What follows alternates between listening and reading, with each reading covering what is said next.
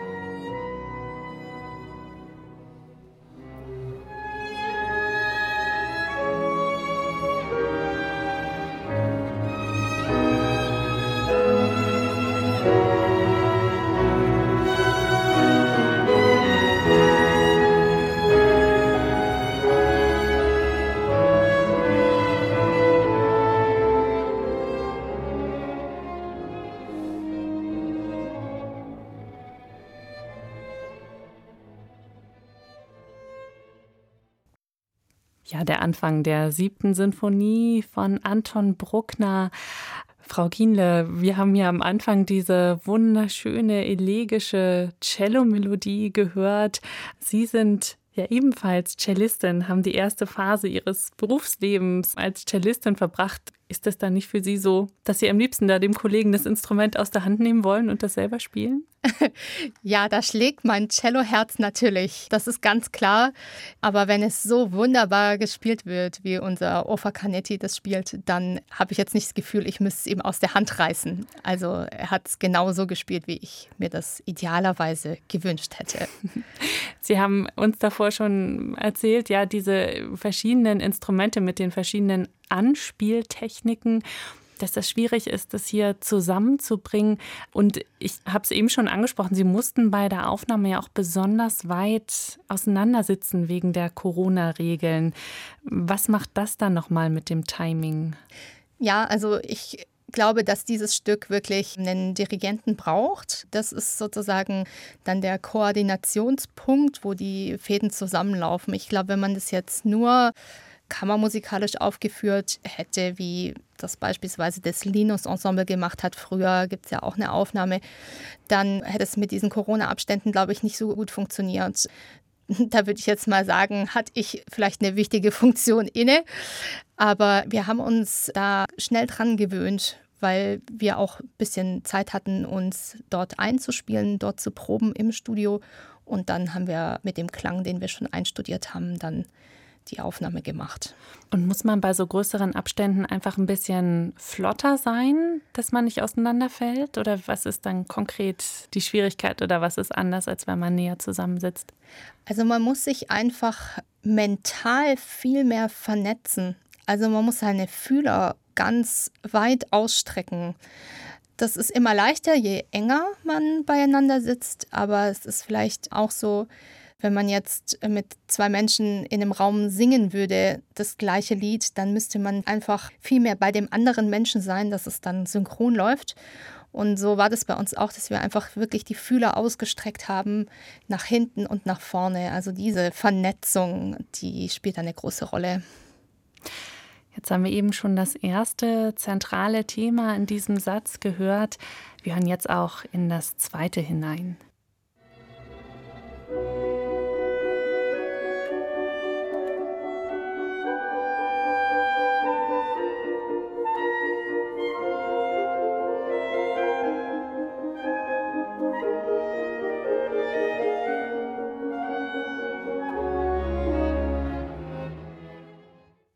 Ja, ein großer Klarinettenmoment hier in diesem ersten Satz, Frau Kienler. Aber so ein bisschen ist das ja bei dieser Kammermusikfassung oder nicht ein bisschen. Eigentlich sind alle pausenlos Solisten. Was verlangt das den Musikern und Musikerinnen ab? Ja, also in diesem Stück ist jeder dauernd Solist, aber dann auch Tutti-Spieler, hat jede Funktion. Dieses Thema ist unendlich schön von unserem Dominik gespielt worden. Es ist sozusagen das Thema, was jetzt eine Gesangsstimme dazu bringt. Also der Anfang ist ja eher so meditativ mit diesem Tremolo unterlegt. Und hier kommt jetzt eine konkrete Melodie, die rhythmisiert wird in der Begleitung.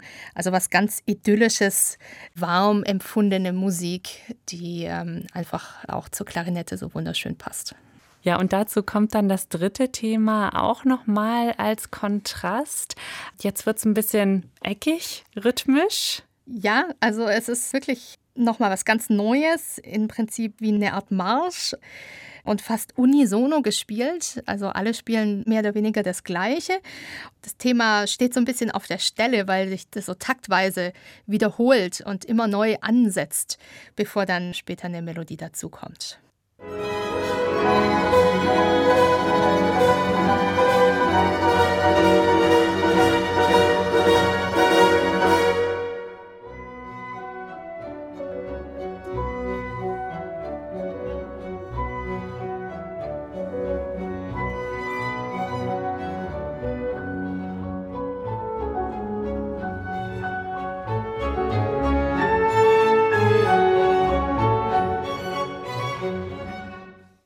Ja, ein zarter Marsch.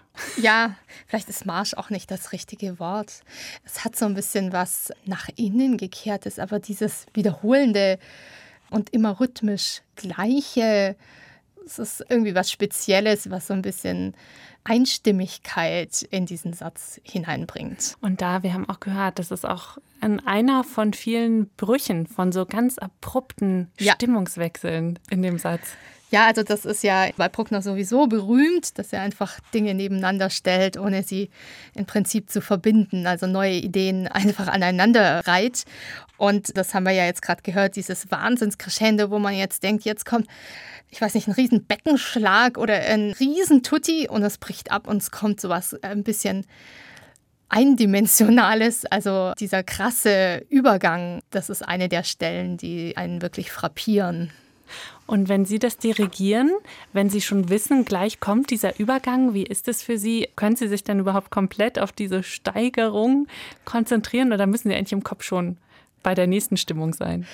Das ist eine interessante Frage, weil es ist eigentlich beides. Also wichtig ist beim Künstler immer, dass er jeden Moment immer neu erlebt. Und so ist das auch jedes Mal, dass ich mich jedes Mal neu erschrecke oder erstaune, dass das jetzt kommt. Klar ist man mit einer Gehirnwindung immer schon vorneweg und weiß, dass es jetzt kommt, ja, auch wenn man es auswendig dirigiert. Aber da darf man nie schon in der Zukunft sein, weil wir auch noch zusätzlich ein Accelerando haben, was wir wirklich ausreizen müssen bis zum Schluss. Und es muss wirklich gegen die Wand gefahren werden, sonst entsteht nicht dieser Kontrast. Ja, wir hören es jetzt alles im Zusammenhang und noch viel mehr Musik. Wir hören jetzt den kompletten ersten Satz der siebten Sinfonie E-Dur mit dem Ensemble Balance unter Friederike Kienle.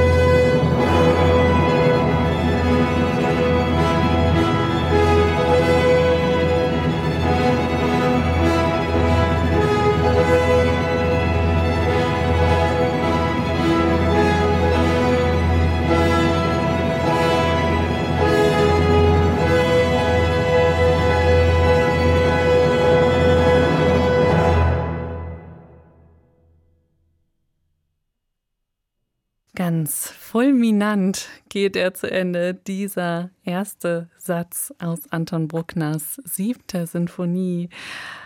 Frau Kienle, wie ist es für Sie, wenn dieser erste Satz im Konzert oder im Durchlauf zu Ende geht? Wie erleben Sie da den Moment zwischen den einzelnen Sätzen? Ja, dieses strahlende E-Dur, diese vielen, vielen, vielen Takte, die im E-Dur enden, die haben eine unglaubliche Strahlkraft. Und aus diesem Licht, was da entsteht, umzuschalten in den jetzt sehr feierlichen und ja, traurigen zweiten Satz, finde ich immer vergleichbar mit der Eroica-Sinfonie von Beethoven, mit der dritten Sinfonie, wo auf diesen ersten fulminanten Satz dann dieser Marcia Funebre kommt. Und das ist hier einfach ähnlich. Ich finde auch sowieso, dass beide Sinfonien eine gewisse Verwandtschaft im Aufbau haben. Ja, wir erleben Sie jetzt heute als Dirigentin. Ich habe es aber eben schon angesprochen. Angefangen haben Sie Ihr Berufsleben als Musikerin, als Cellistin. Mhm. Wann kam denn das Dirigieren dazu? Also ich habe ja eine sehr internationale Biografie. Also ich bin nach dem Cello-Studium nach Japan gegangen. Ich hatte dort eine Stelle an der Musikhochschule an der Universität und ich habe dort Cello und Kammermusik unterrichtet und kam dann einfach, nachdem ich doch wirklich intensiv das Cello-Repertoire gespielt hatte, irgendwann an den Punkt, dass ich gedacht habe, ich möchte noch eine weitere Dimension von Musik kennenlernen. Und da kam einfach dann das Dirigieren und das hat mich sofort in den Bann geschlagen, weil man da nochmal eine zusätzliche Dimension an Musik hat und nochmal ein riesiges Repertoire, was nämlich gerade solche Komponisten wie Wagner und Bruckner noch beinhaltet, die wir im Cello-Solo-Repertoire so leider nicht spielen können. Und äh, da hat sich für mich nochmal eine Tür geöffnet in eine riesige, weite, neue Welt. War das denn eine ganz leichte Entscheidung oder gab es da vielleicht auch Zweifel? Ich meine, so als etablierte Cellistin dann da auch Sicherheiten aufzugeben und nochmal so was Neues anzufangen? Ja, also ich habe natürlich erstmal beides parallel geführt und dann nach einigen Jahren doch gemerkt, also das Dirigieren braucht, wenn dann meine ganze Aufmerksamkeit, wenn ich wirklich in die professionelle Welt eintreten möchte. Und dann hat es dann auch dazu geführt, dass ich meine Zelte in Japan abgebrochen habe und nochmal nach Deutschland zurückgekehrt bin, um hier mein Studium zu machen und wirklich eine solide und gute Ausbildung zu bekommen, um dieses zweite Leben, zweite Berufsleben anzufangen. Ich glaube, Simone Young war das, die mal gesagt hat, vom Dirigieren muss man besessen sein. Ja, das kann man so sagen. Es ist wirklich so. Also da gab es kein Zurück mehr. Also da ging es nur entweder nach vorne oder ein Lebenstraum bleibt unerfüllt. Und da wäre ich mir ganz sicher gewesen, dass ich das immer bereut hätte, mein ganzes Leben lang, wenn ich diesen Schritt nicht getan hätte.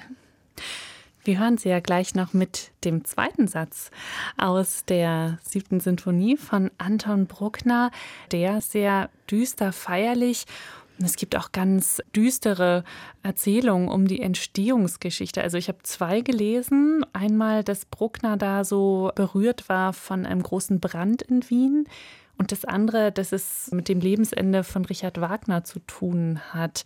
Was ist für Sie da relevant oder hat das überhaupt für Sie eine Bedeutung, solche Entstehungsgeschichten, wenn Sie Musik dirigieren? Ja, auf jeden Fall. Also wir reproduzieren im Prinzip immer Werke aus der Vergangenheit. Um diese Musik zu verstehen, muss man sich ganz genau in die historischen Verhältnisse, aber auch in die Biografien der Künstler einlesen. Ich bin ja auch extra hingefahren an die Wirkungsstätten von Bruckner, weil ich es ganz wichtig fand, mir gerade St. Florian diesen Stift anzuschauen, wo er gewirkt und gelebt hat. Und das hat mich auch wirklich in der Interpretation nochmal ganz maßgeblich auch beeinflusst. Ja, also dieser zweite Satz mit Wagner zusammenhängt, da gibt es, glaube ich, keinen Zweifel. Wagner war für Bruckner, und das ist einfach ganz wichtig zu verstehen, ein großes, ein riesiges Idol. Und Bruckner war ja nie anerkannt. Also er hat komponiert und wurde verlacht und ausgelacht. Er war einfach erfolglos und auch irgendwie nicht respektiert. Und erstaunlicherweise war der größte Komponist seiner Zeit und der Komponist, den er am meisten bewundert hat, Richard Wagner, der hat Bruckner geschätzt. Und da kommen sozusagen mehrere Dinge zusammen, dass das Idol ihn geschätzt hat und gleichzeitig diese Verehrung für Wagner und seine Musik so stark vorhanden war. Und als dieser Meister starb oder im Sterben lag, ist dieser Satz entstanden und man hört diese tiefe Trauer, dass jetzt ein Mensch geht, der vielleicht auch ein großer Halt war und eine Leitfigur in Bruckners Leben. Interessant finde ich aber, dass eigentlich in diesem Satz Bruckner dieses Idol Wagner wirklich verabschiedet und sich vielleicht auch dadurch befreit von dieser Figur und im dritten, vierten Satz anfängt, seinen eigenen Weg zu gehen. Hm. Also ich sehe das ein bisschen so, dass er in der siebten Sinfonie Wagner zu Grabe trägt, aber auch in dem Sinn, dass er diese Lehrerfigur aufgibt und äh, seinen eigenen kompositorischen Weg geht. Ja, wir hören jetzt die Stelle, die mit dem Eintreffen der Nachricht von Wagners Tod identifiziert wird. Einen ganz traurigen, schönen Abgesang.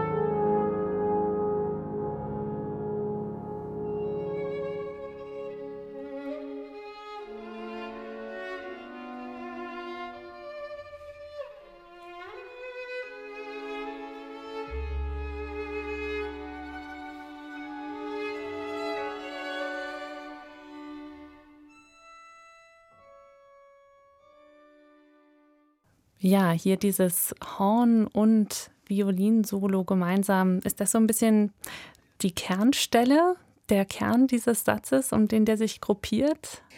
Ja, also vielleicht auch der ganzen Sinfonie. Das wird man ja hören, wenn der ganze Satz nochmal gespielt wird. Davor einen riesigen Aufbau, einen großen Aufbau zu so einem riesigen, gewaltigen Höhepunkt, wo dann auch die Pauke hinzukommt. Und das war, wie gesagt, die Stelle, als Bruckner gehört hat, dass Wagner verstorben ist. Und dann führt er den zweiten Satz in dieser Stille, in diesem Abgesang leise zu Ende. Und das ist auf jeden Fall so eine Kehrtwendung. Und ich finde das auch in diesem Arrangement ganz besonders schön, weil diese eine Stimme der Geige und des Horns, das schafft so eine Einsamkeit. Also das ist fast noch schöner, als wenn das im Tutti gespielt wird. Und jetzt kommt hier im Zusammenhang das Adagio, der zweite Satz aus Anton Bruckners siebter Sinfonie.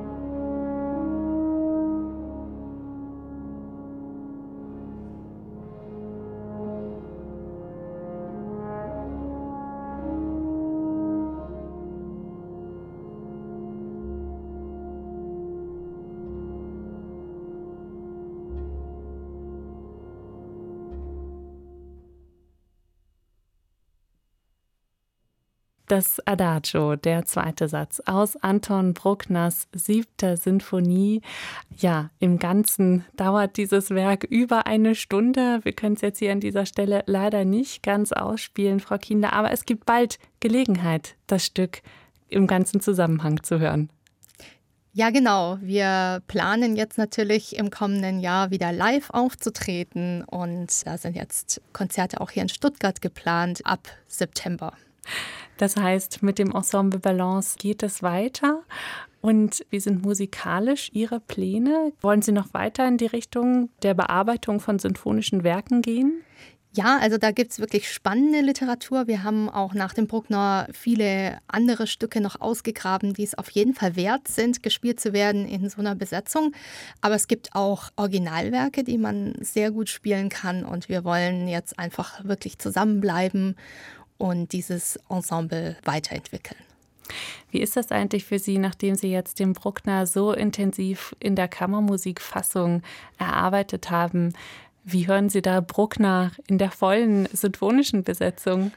Also ein Traum von mir ist natürlich, das jetzt dann auch mal mit dem großen Orchester dirigieren zu dürfen. Ich hoffe, das ist bald auch wieder möglich. Aber diese kleine Fassung, die bleibt mir irgendwie als ein Einstieg und die ist irgendwie so ein Kern. Und egal wie groß das Ensemble dann sein wird oder Orchester, vor dem ich stehe, die Musik ist studiert und die ist in mir jetzt für immer angelegt.